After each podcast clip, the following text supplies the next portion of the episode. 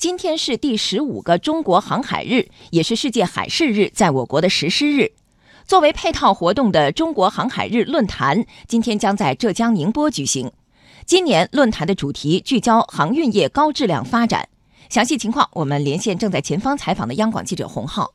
好的，主持人，今年的中国航海日将围绕推动航运业高质量发展的主题，举办一个主论坛、四个分论坛和一个平行论坛。今天上午啊，主题为“在扬丝路风帆，共筑蓝色梦想”的中国航海日主论坛将在宁波市举行。那么，据我了解啊，今天的主论坛上将发布二零一九年中国航海日公告，来回顾新中国成立七十年来我国航海和海洋事业发展成就，鼓励航海人在新时代再创新辉煌。不仅如此，今明两天，组委会还将围绕船员、船舶、企业、文化四个方向，分别开设中国国际海员论坛、中国国际船舶技术与安全论坛、民营港航企业高质量发展论坛、行舟致远航海文化论坛四个分论坛，以及海丝港口国际合作论坛一个平行论坛。